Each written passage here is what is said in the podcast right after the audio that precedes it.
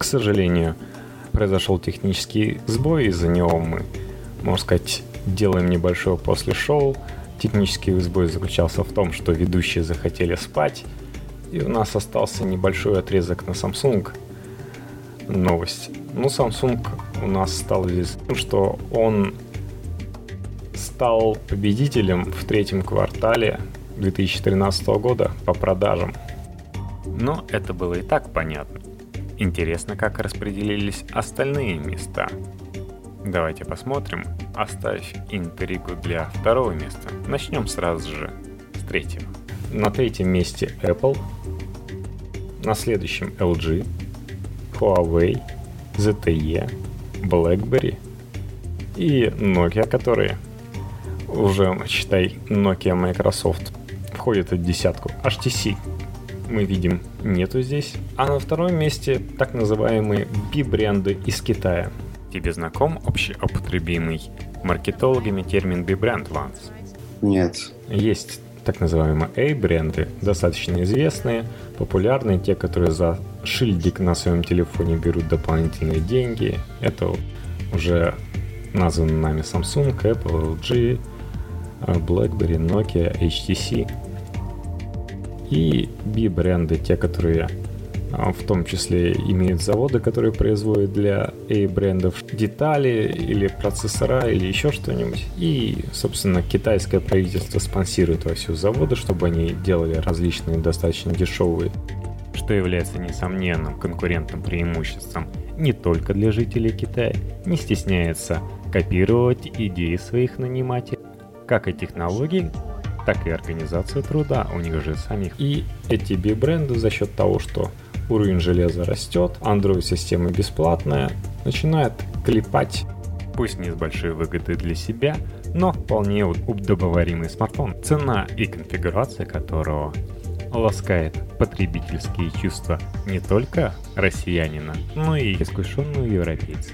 200 бак за 5-дюймовый телефон с IPS матрицей 1920 на 1080, МТК-шным процессором, который сейчас вот как раз достиг того уровня, что он не тормозит даже на таком разрешении. Это ли не капиталистическое счастье, осуществленное с помощью хитрой коммунистической страны? Так-то. То есть Samsung устроился на пьедестале, но Asus еще более хитрым, чем у корейцев китайским лицом – его убирает. То есть там у них разница в 300 тысяч единиц проданных смартфонов между этим AZA и Samsung. Ну, конечно, в этот AZA входит HTC, например, но налицо то, что Samsung и, и же с ними, братья A-брендом, приходится все туже и туже. Например, тот же AliExpress, известный китайский... Магазин? Да. Площадка так называемая. Да, как э, китайский eBay, можно сказать рекламируется на новостных айтишных э, СМИ США, там что-нибудь типа ты хочешь купить себе крутой смартфон, кликаешь и переходишь к китайцам, которые предлагают доставить тебе в США недорогой, всего там 200-300 баксов, крутой смартфон. И, что называется, A-бренды теряют потенциальных покупателей. Такие дела. Угу. Ну, пока Samsung держит лидерство. Это хорошо? Ну, должен быть какой-то новый лидер.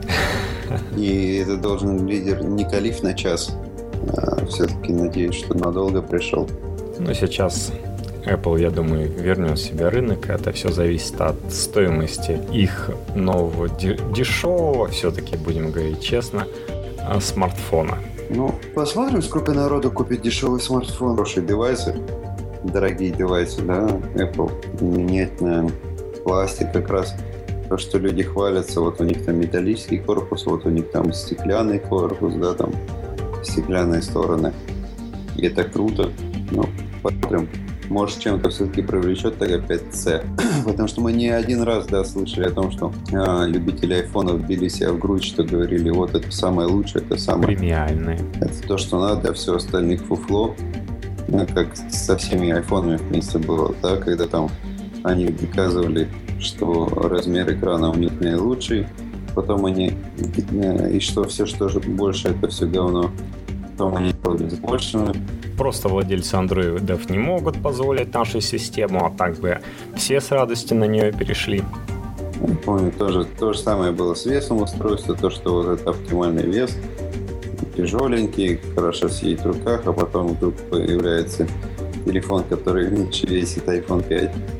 Ну, посмотрим. Я думаю, все равно фанатики, конечно, может, купят.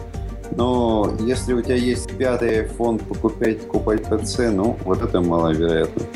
А 5S, ну, да, возможно.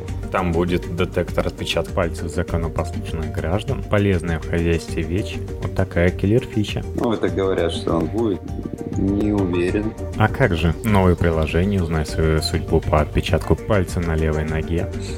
Это, скажем так, довольно-таки тяжелая вещь. И чтобы качественный детектор отпечатков пальцев стоит очень дорого. Даже те детекторы, которые встраивают в хорошие ноутбуки, они, в принципе, несут за собой... Они усложняют работу с ноутбуком, потому что э, у тебя будет плохое настроение, ты будешь уставший, у тебя с первого раза по-любому не будет получаться проводить, потому что он твой отпечаток распознал. Ну, на самом деле, товарищи купили соответствующую компанию просто. Нашли выход из положения и купили новые технологии. А, так что... Ну, и говорю тоже про топовые. Ну, здесь видишь э, технологии на уровне инноваций того, что многие не пустили еще на рынок, потому что и существующие технологии вполне себе продаются. Все-таки Apple нужны инновации, и то, что сейчас есть, ими не является. И если встроят уже существующее решение в iPhone 5s, я думаю, они бы не пошли на это. Поэтому это будет что-то действительно новое, что-то интересное. Но как фишка, я не знаю, зачем это нужно. Проще уж код разблокировать. Но... Да я думаю, не будет ничего. Ну, на самом деле, кстати, они уже, видишь, пошли на какие-то а, хитрые темы, когда забирают у OnePassword его нишу, и действительно эти отпечатки пальцев э, помогают как раз быть таким, знаешь, небольшим пин-кодом, который, распознав твой отпечаток пальца, сразу же вспомнит э, Safari, какой пароль от твоей почты и так далее. То есть это твой отпечаток пальца в соответствии с приложением, которое или сайтом, который запрашивает, выдает твой логин и пароль к этому сайту. Ну, во всяком случае, сейчас так предполагают, что в этом будет состоять удобство. Настоящие параноики будут держать свои пароли не в кукис, а на кончиках пальцев. Ну, пусть люди гадают. Я же предпочитаю смотреть, что они сделают, и потом это обсуждать. Как тебе, кстати, что этот отпечаток пальца потом пришлют на сервер Apple? Так вот незатейливо Apple решил собрать отпечатки пальцев у граждан да. Америки.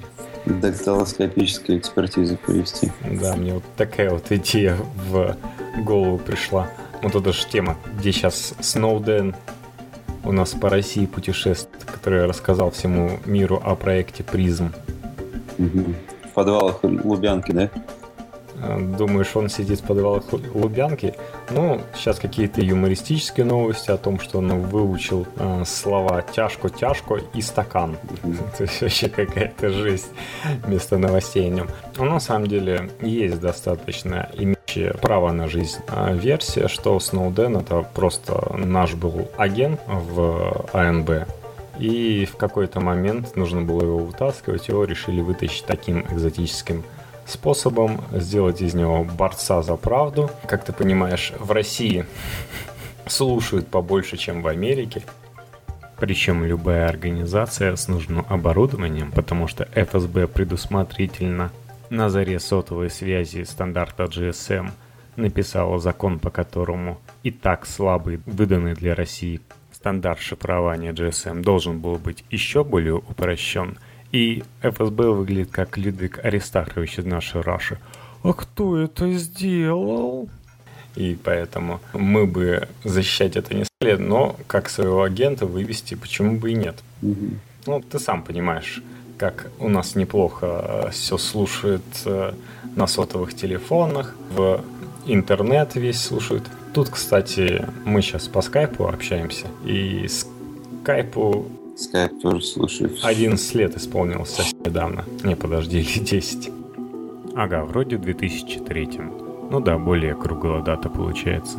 И после того, как его купил Microsoft, э, там пошли темы, что продали его внутренний алгоритм раньше был более криптостойкий, то есть, например, один человек в шутку специальную сгенерировал ссылку на свой собственный сервер, который никому не было известно, и просто ее в скайпе послал. И потом к нему пришли. То есть вот такая вот проверка на то, что не читает ли кто-то ваш скайп. Ну, на самом деле, сейчас уже э, энное количество доказательств было того, что скайп слушают. То есть FSB просил Microsoft ключики от скайпа, и они были ему дадены под расписку использовать только для борьбы с мировым терроризмом. Все то же самое происходит и в Америке. В Америке, на самом деле, виноваты в этом демократы, а не республиканцы, как обычно считают, что это самые такие воинственные люди – демократы просто контролируют информацию, держат руку на пульсе, каких еще свобод не хватает простым американским гражданам.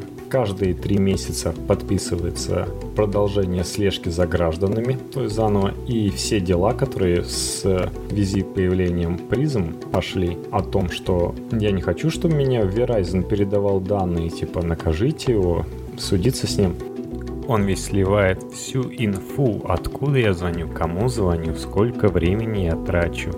И все такие обращения граждан в суд приказано сверху отклонять с формулировкой «все это делается в интересах общества». Такая вот красота. Хорошо, хоть в интернет еще не выкладывает топ-10 самых смешных разговоров за эту неделю. Ну, кстати, скандалы о излишней заботе о вашей безопасности разгорается и у нас в России. Слышал, что в вашем московском метро решили установить датчики симок? Ну, что-то было такое.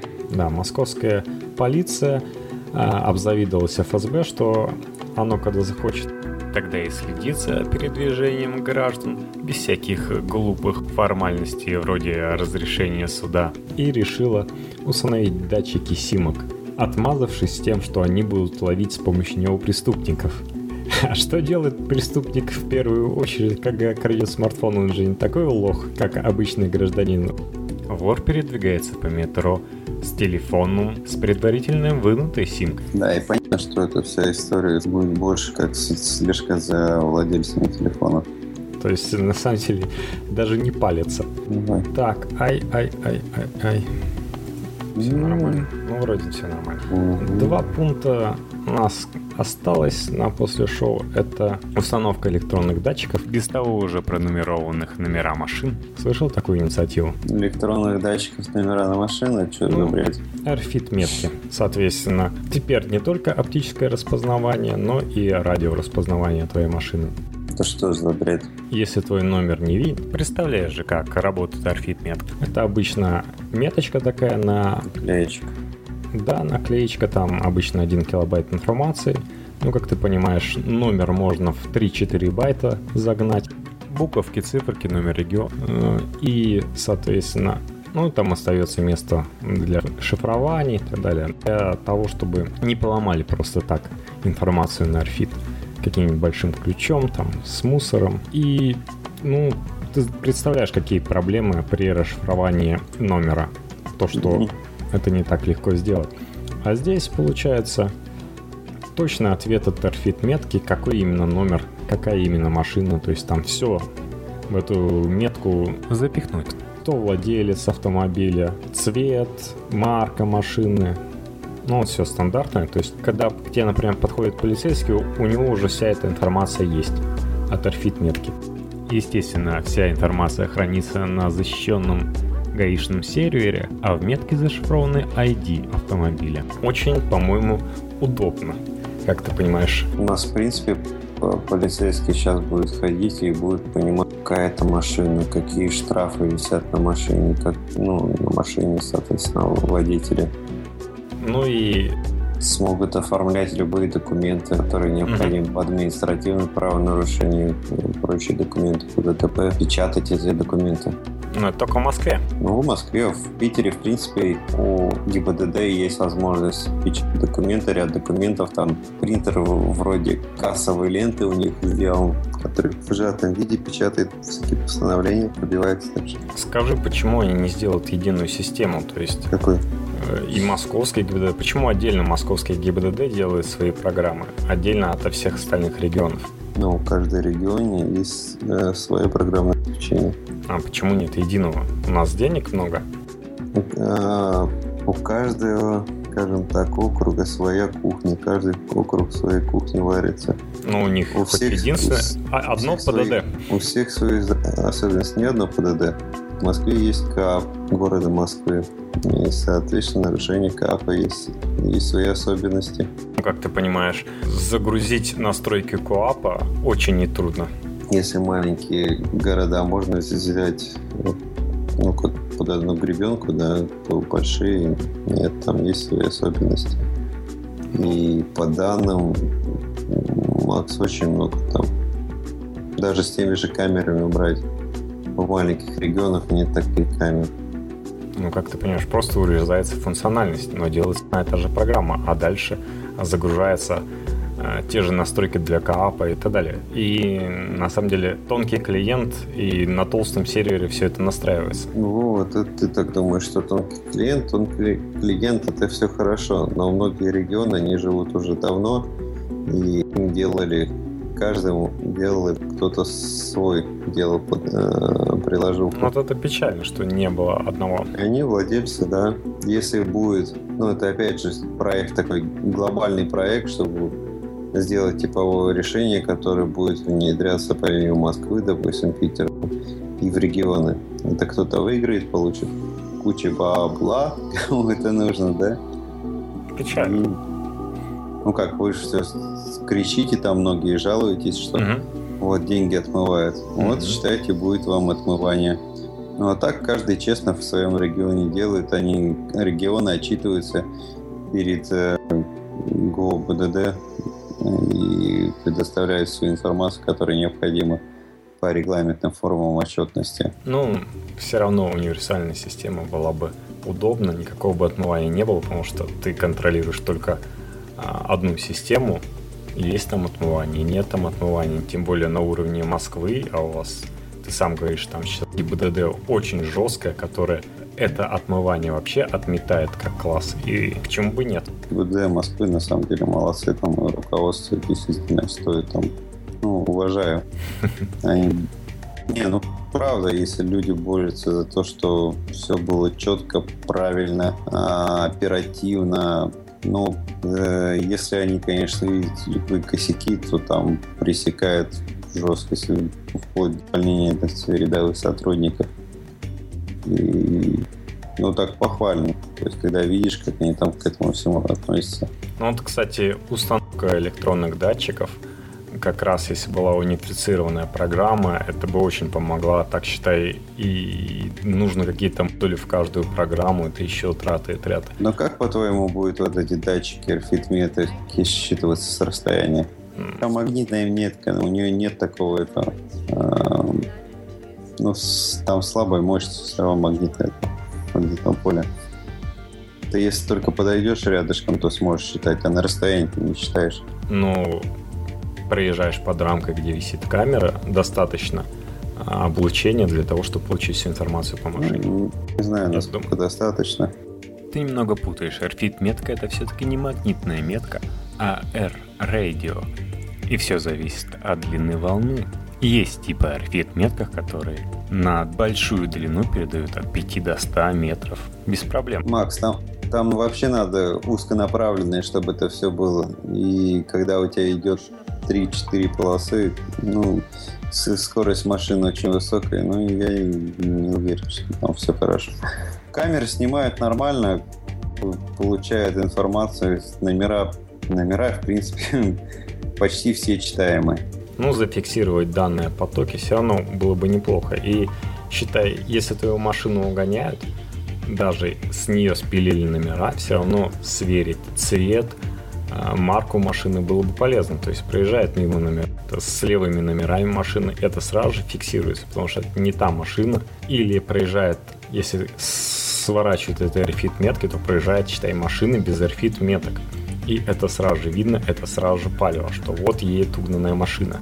Всех не обяжешь. Всех не обяжешь поставить RFID метки, всех не обязываешь а, следить за исправностью этих меток. Это не обяжешь в регионах, а в крупных городах без проблем.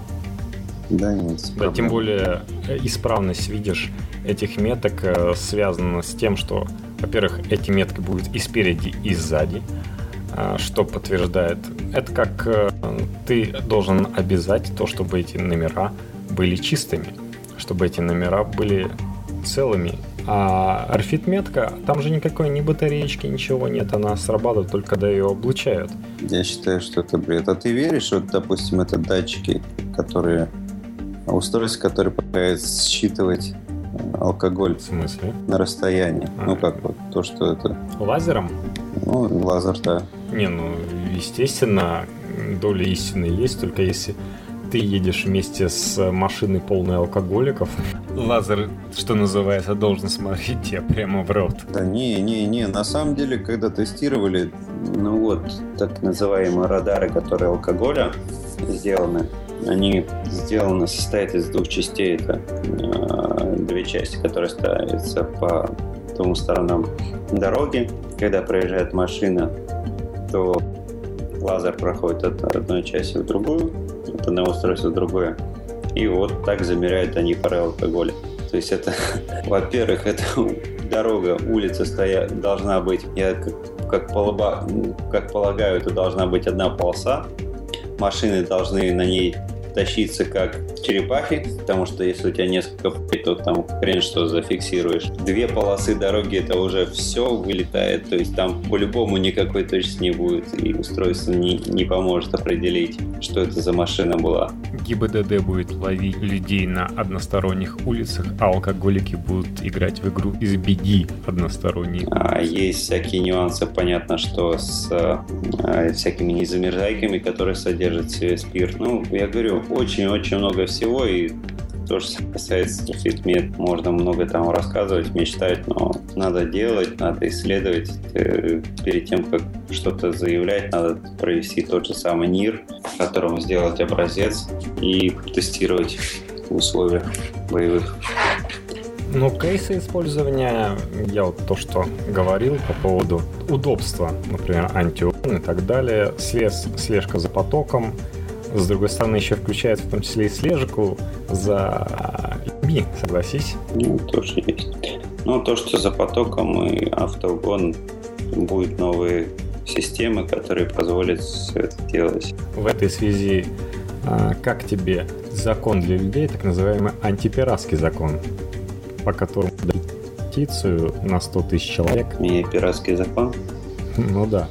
А, собрали петицию, чтобы вот сейчас Дума начала снова заседать, и Путин предложил давайте, если действительно 100 тысяч человек в интернете поддерживает, сделали ему сайт, если какую-то петицию поддержит, то ее там, ну, как казалось, куча фильтров входит. Прежде чем попасть в Госдуму в виде закона, такие петиции проходят куча фильтров, но сегодня Госдума, наоборот, объявила о том, что рассматривает закон о блокировке не только сайтов, но и больших штрафов с провайдеров, которые не блокируют такие сайты. Уже NNM Club, мой любимый, переехал на nmmclub.me, потому что они попали под раздачу. Правда, уже и там они попали под раздачу. Мой провайдер заблокировал их, а вот сотовый оператор нет почему-то. Как ты вообще к антипиратскому закону? Я спокоен. Ну, допустим, не лично ты, а как ты относишься к тому, что россияне скачивают пиратскую продукты? Это в том числе включает не только фильмы, но и сериалы. Потому что сейчас закон касается только видеопродукции. Ну. Насколько адекватна борьба Госдумы с э, проблемой пиратства, не давая никаких альтернатив, кроме как сериалов на первом всяких бандитских на НТВ, всяких э, историй про золушек на Россия 2. Вдруг э, срубили с плеча и лишили россиян ну, всех этих сериалов. Ну, на самом деле, во всех странах так. И только мы говорим, что нас ограничивают, нас принижают. Ну, ну, во всех странах это... Правообладатели тоже хотят деньги получить. Ну, когда правообладатели захотели получить деньги и ограничить людей, они попытались ввести законы, которые э, благодаря Гуглу и остальным, вот тоже СОПа, помнишь, народ восстал и Сенат не принял, потому что Сенат, он говорит, это мой народ, я не собираюсь принимать такую фигню. У нас Госдума действует в интересах правообладателя – и говорят, эй, будем все блокировать. И пофиг, что нельзя заблокировать просто страницу. Точнее, не хотят блокировать просто страницу провайдеры, блокируют по айпишнику. Давай я тебе скажу, что вот эта вся хрень, которая творится, да, там по блокировке, понятно, что все делается через жопу, что все делается неправильно, и ограничения, понятно, не должны касаться а, всего ресурса, не должны касаться там если у тебя где-то ссылочка дана, да, что тебя тоже забанят. А ко всему надо подходить взвешенно и просто нужно, чтобы а, в непосредственно в разработке этих законов, а, в реализации, да, непосредственно по этим законам деятельности участвовали а, профессиональные люди, которые были бы действительно профессионалы своего дела, а не как у нас часто получается, что люди, которых поставили на это место, там, пусть даже они типа, они там специалисты по безопасности, типа они там криминалисты, но на самом деле это совсем некомпетентные люди. Ну, ты понимаешь, что в нашей стране такого не будет. А, в общем... Да будет, просто... Когда? Все ставят своих... Да нет, будет, будет, будет придет один нормальный умник, пусть даже своего так вот кто-то поставит, но поставит толкового, и он за собой подтянет своих корешей. Это не в интересах, на самом деле. Видишь, например, проблема провайдеров, э, тот Макс. же Ростелеком, они могут блокировать нормально не по IP. А что Ростелек, Макс? В Ростелеке сидят э, в верхушке, сидят, получают деньги, и они тоже вообще нифига не шарят. Да. Что говорить о Ростелеке? А, так наверху и по цепочке получает, а сам Ростелеком недополучает. Знаешь, как Росте, Ростелек сейчас а, работает, как они все за всем следят и все равно гребут деньги. Но, кстати, очень мало денег. Э, например, вот эта проблема, то, что у нас в России, как практически ни в одной другой цивилизованной стране, есть роуминг внутри страны, когда ты покупаешь симку в Москве и едешь в Питер – и ты вынужден переподключаться на другую симку, это все из-за того, что Ростелеком зарабатывает слишком мало денег и не оптимизированно, очень много тратит. Ну, точнее, зарабатывает, наверное, нормально, но очень много тратит, и в итоге прибыль складывается. И просто вот этих тех же трех операторов обязали э, с, снимать деньги, то есть платить деньги Ростелекому. И в итоге, кстати, в Министерстве связи тоже говорят, ну, ребята, которые там сидят, работать не хотят. Они не хотят придумать законы как-то, чтобы это было все юридически обосновано, с тем же переходом на а, с номер, на, с сохранением номера с оператора на оператора. Просто сказали, чуваки, делайте так. А операторы подумали, а что нам париться? Мы напишем у себя, что вы можете сохранить этот номер, но это будет происходить в течение 40 дней. Допустим, или от 8 до 40 дней это может происходить, операция.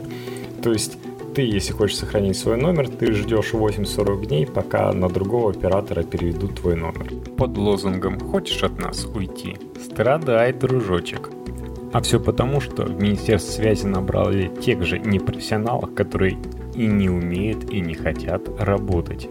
Поэтому они не хотят прорабатывать юридические документы, а просто имеют устную, никак не нормированную документальную договоренность с сотовыми операторами и устное обращение к нам, что часто заживем, мы постарались, работаем. В любой другой стране ты включаешь, выключаешь как-то телефон свой и получаешь уже свой номер на другом операторе. Вот такие проблемы.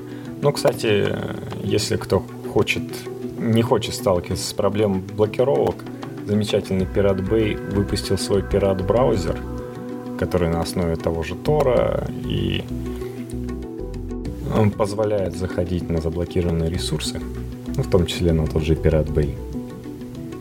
очень полезная вещь. Э, скачали ее очень много людей после выхода и продолжает качать. И, например, тем же Тором, вот этой известной сетей, сетью с российского сегмента сети увеличился поток пользователей в два раза. Всего за последний летний месяц который нам дополнительно украсили началом действия антипиратского закона. Это успех. Ну, пора наше после шоу сворачивать. Вы, наверное, уже сами устали. Где мои ведущие? Смотрят.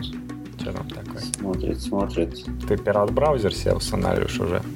Топ-менеджмент, совет директоров, Задорнов Михаил Михайлович, президент. А Ростелеком это? Да. Ну, топ-менеджмент там молодые, там все левые. Зима Иван Иванович. Ну вот, ладно. Да, слушатели, ладно. В общем, благодарим вас за то, что слушаете нас. Заходите и подписывайтесь на наш твиттер IT подчеркивание тренд подчеркивание VM. У нас там уже более 2000 нашими стараниями твитов написано. Ну, в основном новостные или ретвитим самое интересное на IT-тематику. Ну или веселые. Будьте счастливы.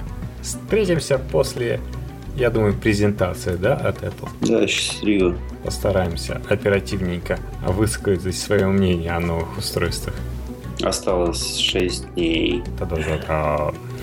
Да, я как раз выйду на новое место работы. Да, и будет... тебе там вручат iPhone 5 Там еще будет рано. Ну да ладно. Да. Всем счастливо. Всем, Всем пока. Пока. Пока.